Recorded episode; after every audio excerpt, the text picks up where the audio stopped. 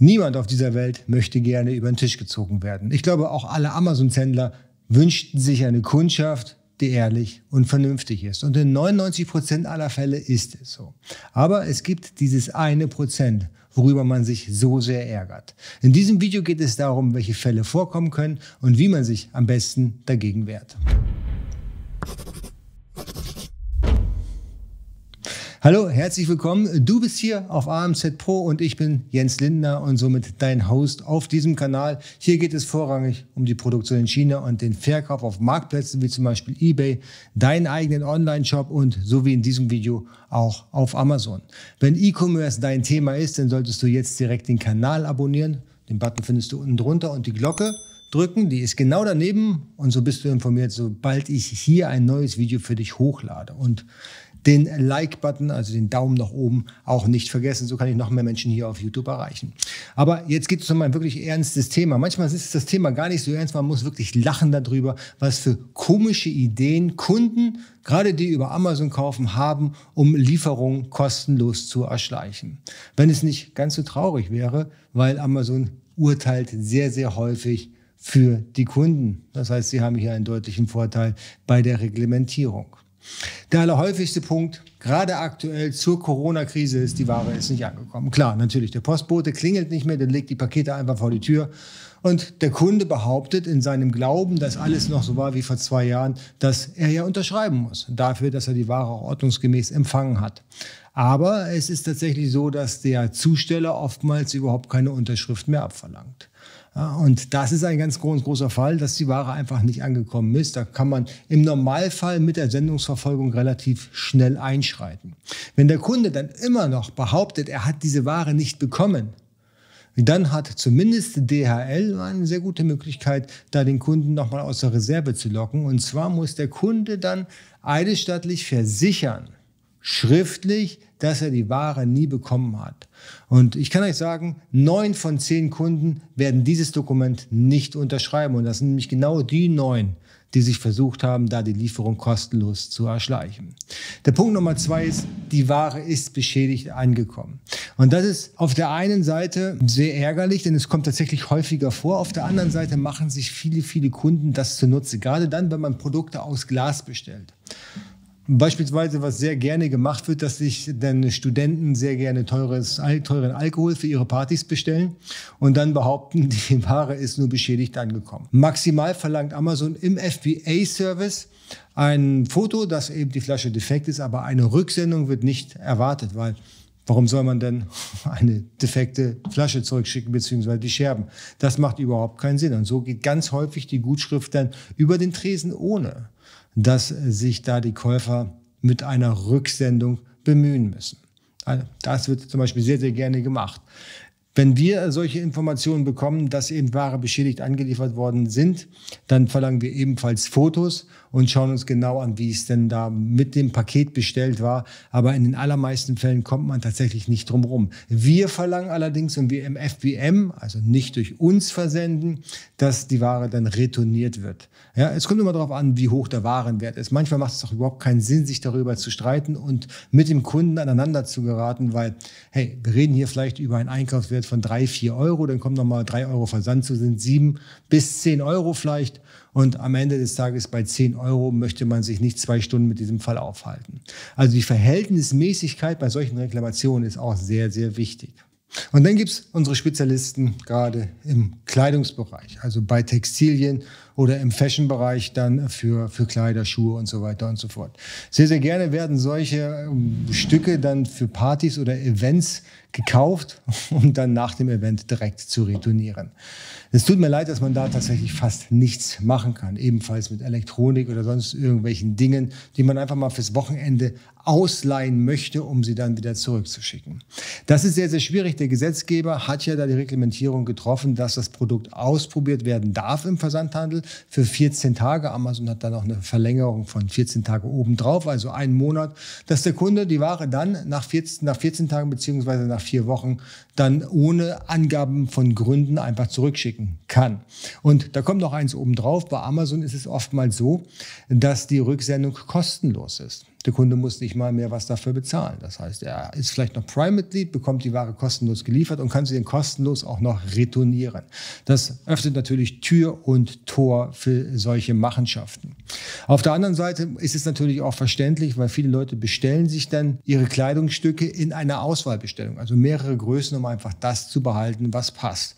Hm, ist ungefähr so wie im Laden, da probiere ich ja normalerweise auch mehrere Stücke an. Geht halt im Online-Shop nur dann, wenn ich auch mehrere Stücke bestelle. Also Kleidung ist immer so tricky oder auch Schuhe. Da sollte man ein bisschen vorsichtig sein und kalkulieren mit einer extrem hohen Rücksendequote, weil die allermeisten Produkte werden in diesem Bereich tatsächlich zurückgeschickt.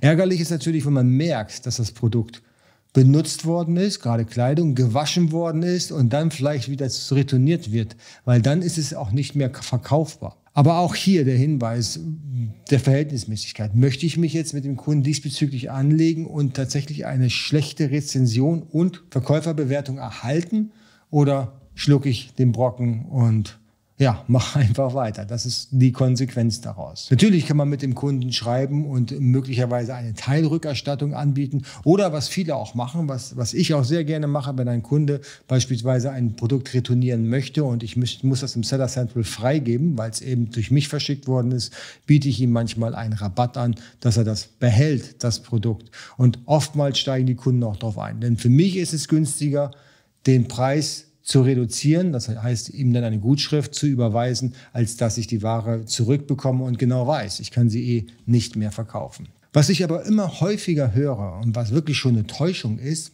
dass Kunden Produkte austauschen. Sie haben ein defektes Produkt, bestellen das gleiche Produkt nochmal auf Amazon und schicken dann nach zwei, drei Tagen das ausgetauschte defekte Produkt zurück zum Händler.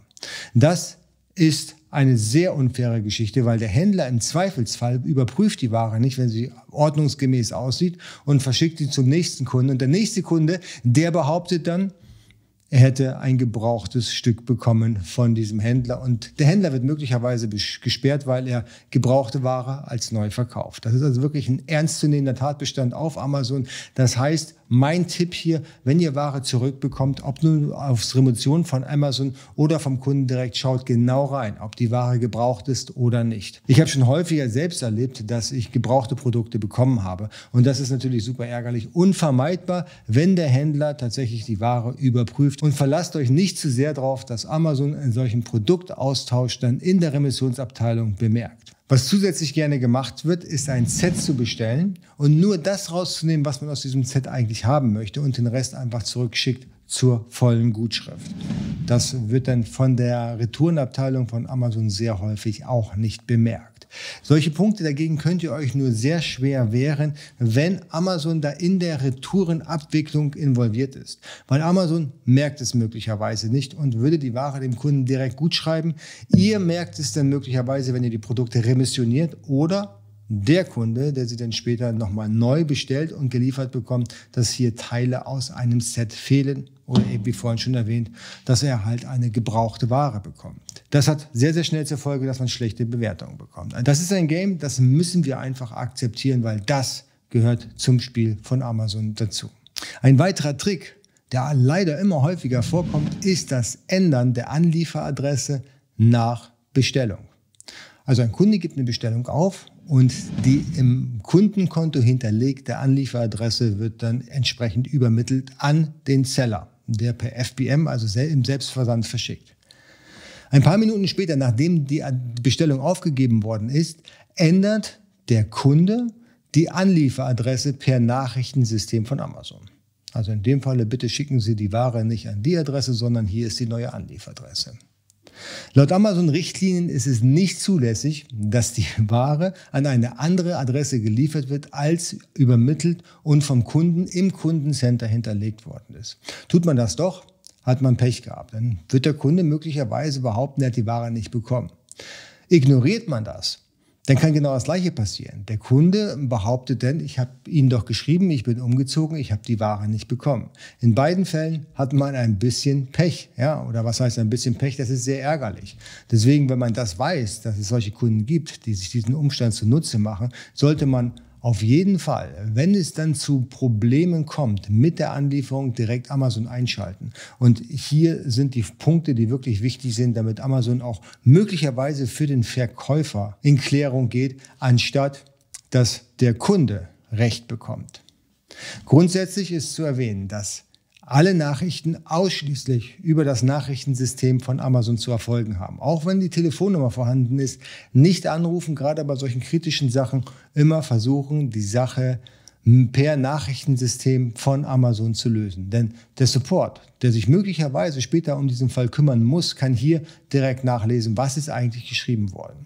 Und da Amazon mitliest, können wir nur empfehlen, dass du immer höflich und sachlich bleibst. Auch wenn du beschimpft wirst, von dem Kunden in jeglicher Art und Weise haben wir schon erlebt, bleibt man immer sachlich und geradlinig und vor allen Dingen hält man sich immer an die Term of Service. Zusätzlich ist natürlich wichtig, dass es einen Tracking-Code für jede Sendung gibt, aber das glaube ich, brauche ich niemandem zu erzählen. Das heißt, ich muss belegen können, dass ich die Ware tatsächlich verschickt habe. Wenn ich das nicht kann, habe ich schon automatisch schlechte Karten.